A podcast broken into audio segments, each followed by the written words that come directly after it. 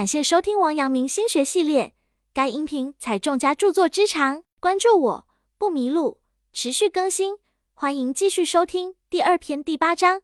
该篇具体讲解王阳明心学内容，有圣贤古训，又有当代意义和举例，一定要认真听讲或者重复去听，并充分结合自身经历和感受，这样才能够更好的领悟心学智慧。第八章，岁寒，然后知松柏之后调也。王阳明曰：“伢子吃苦瓜，与你说不得。你要知此苦，还需你自吃。生活的波浪在高峰时，人极显得快乐；在低谷时，人便显得痛苦。而波浪永远都是忽高忽低，没有永恒的上扬，也没有永恒的倾斜。所以人生是痛苦与快乐交织并行，二者相伴相生，既矛盾又联系。所谓没有痛苦，也就无所谓快乐，就是告诉我们要正确对待人生的苦乐。”王阳明二十八岁举进士之后，他担任过刑部主事、兵部主事。正当他要为朝廷出力的时候，政治劫难降临到他头上。正德元年（一五零六年），因营救南京科道戴喜、薄彦辉等人，王阳明抗书触犯了刘瑾，被罚停杖，因此下狱，在贬谪贵州龙场做一程。在赴任的路上，刘瑾又派人跟踪追杀他，他侥幸逃过一死。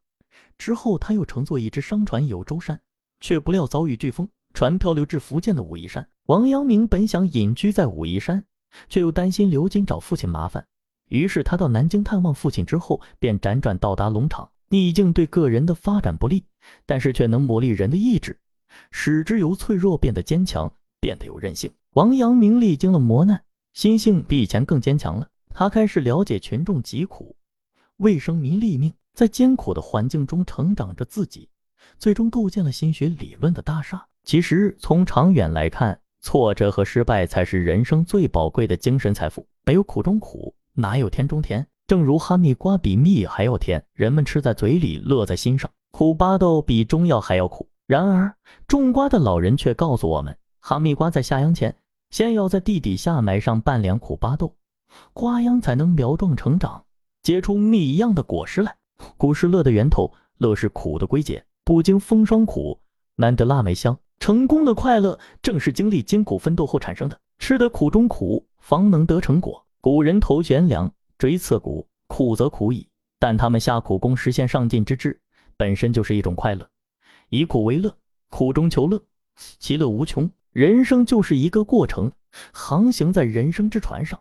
我们可能经历波涛汹涌，也会感受风平浪静。喜悦和幸福充斥在航行的途中，苦难和挫败也是航向的一部分。只有痛饮过航行中的所有感觉，人生才会完整。然而，在痛饮人生的满杯的过程中，悲苦从来都是无法逃避的。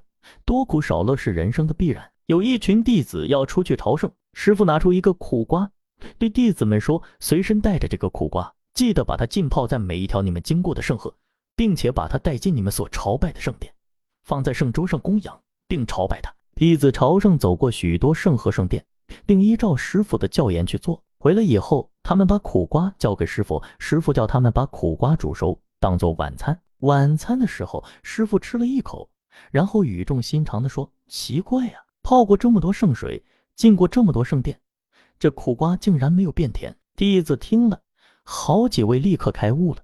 苦瓜的本质是苦的，不会因圣水圣殿而改变。人生是苦的，修行是苦的，生命本质也是苦的。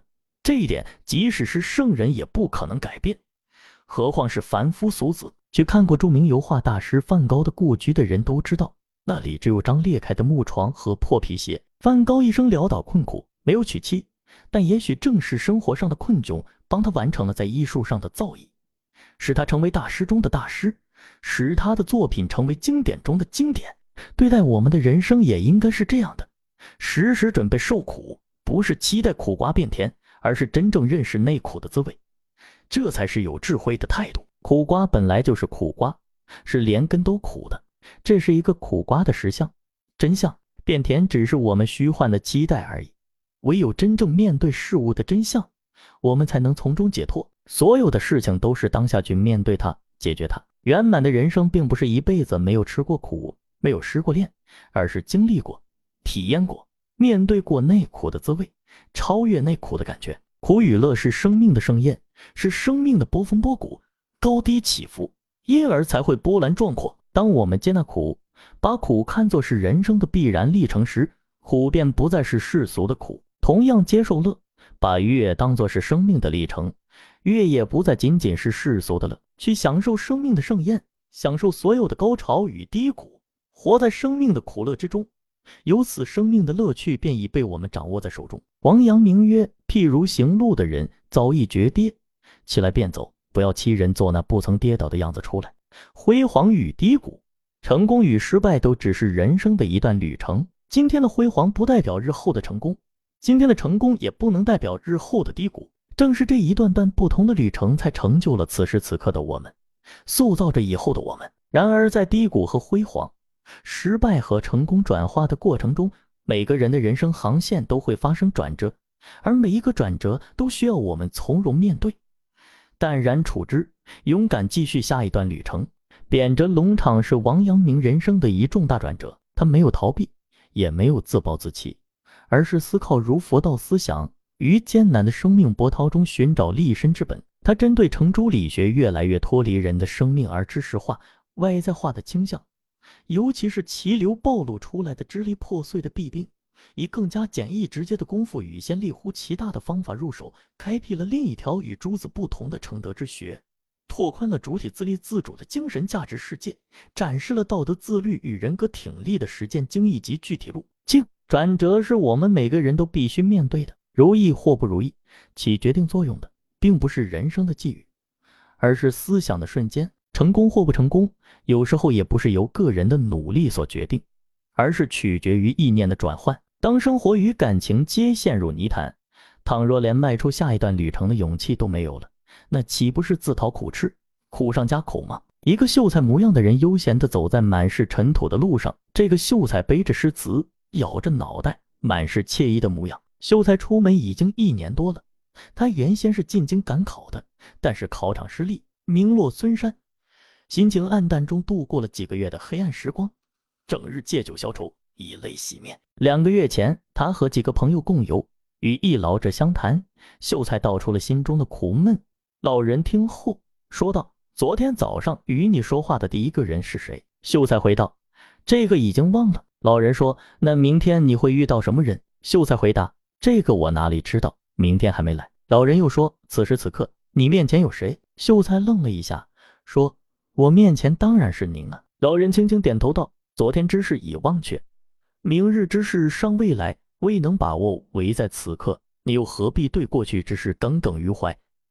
因为明天不可知，昨日已过去，不如放下挂念，平淡对之。你并没失去什么，不过是重新开始。”秀才瞪大双眼，等着老人继续说下去。他似乎听懂了老人话中的意思。老人说道：“既然又是新的开始，又何来执着于以前？”如潺潺溪水，偶被沙石所阻，但其终究万里波涛始于点滴。你可曾明白了？秀才微笑着点点头。此刻的他，已经有了新的打算。